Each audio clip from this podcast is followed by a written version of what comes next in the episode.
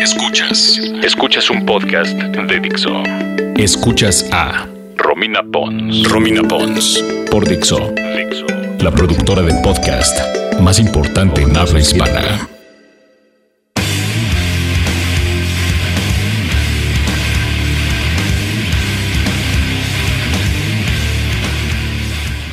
Hola, ¿cómo están? Soy Romina Pons, bienvenidos a mi podcast y como saben, desde el último capítulo estoy haciendo un especial de muertes en la música.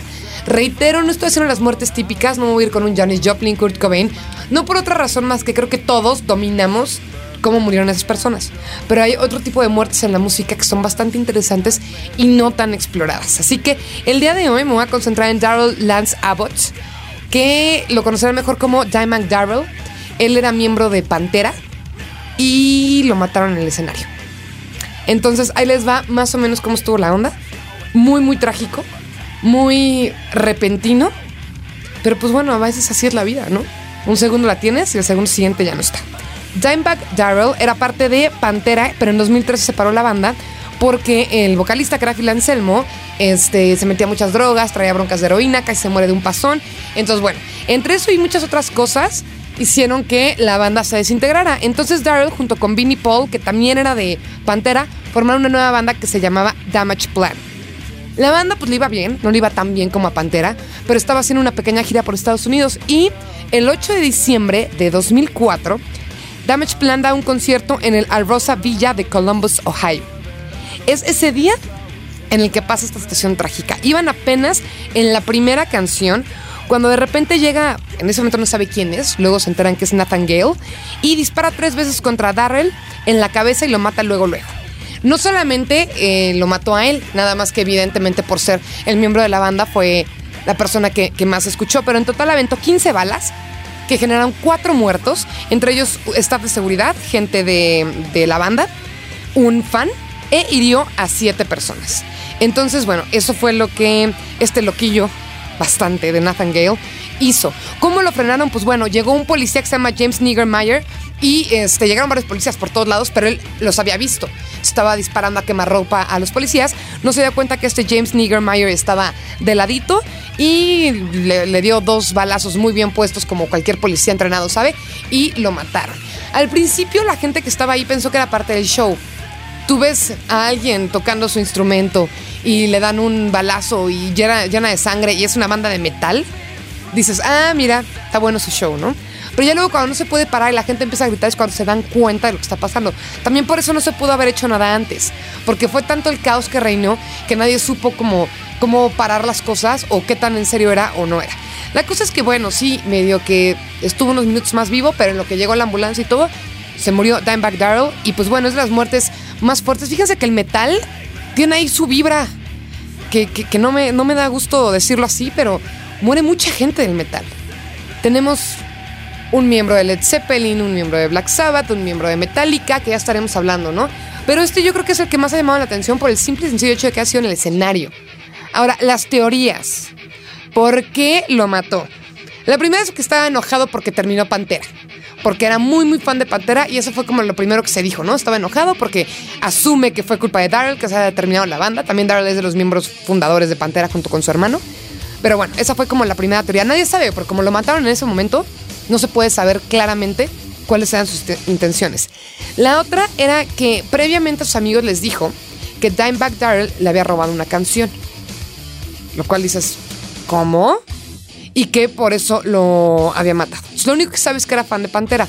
Pero ya después, una vez que, pasó como el rush de toda la muerte, se empezó a hacer una investigación y resultó que su mamá declaró que lo sacaron de los Marines, de la milicia en Estados Unidos, porque tenía esquizofrenia.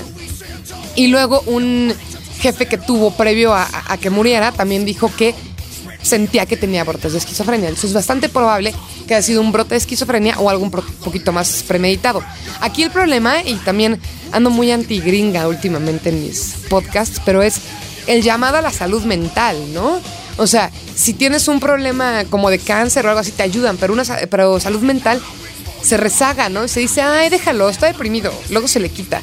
Y caer en, que nos caiga el 20 de que un desbalance químico o mental como la esquizofrenia puede terminar con la vida de personas inocentes, ¿no? Pero pues bueno, esa es como la, la, triste historia de cómo terminó la vida de Dimebag Darrell de Pantera.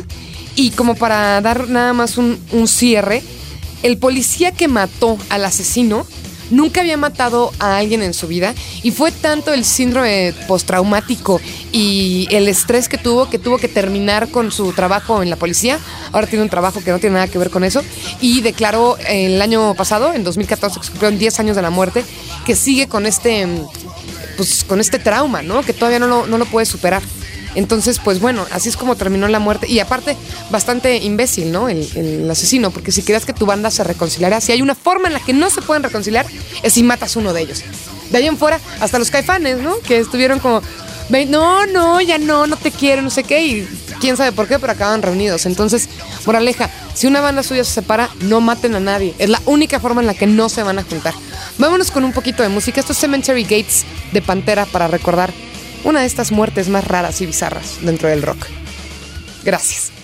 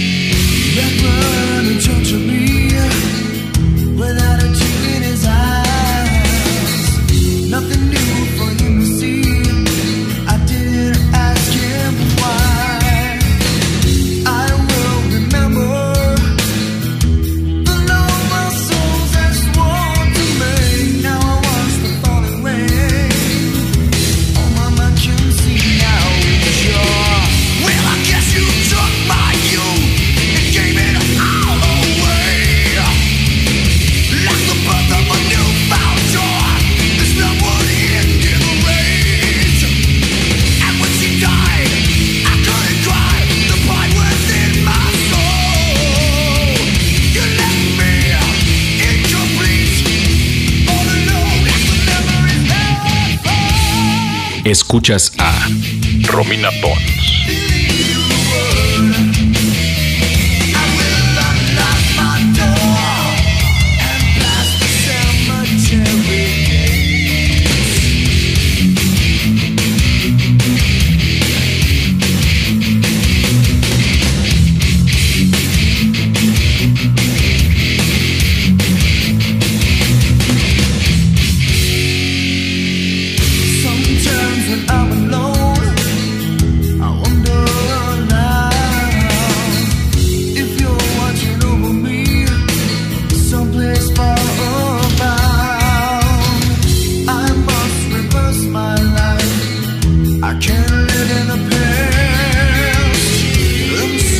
sou.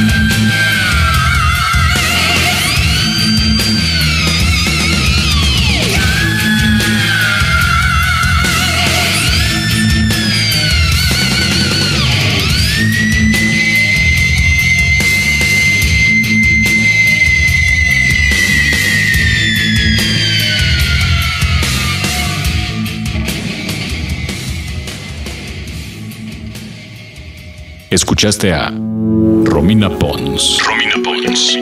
Un podcast más de Dixo. El diseño de audio de esta producción estuvo a cargo de Carlos Ruiz.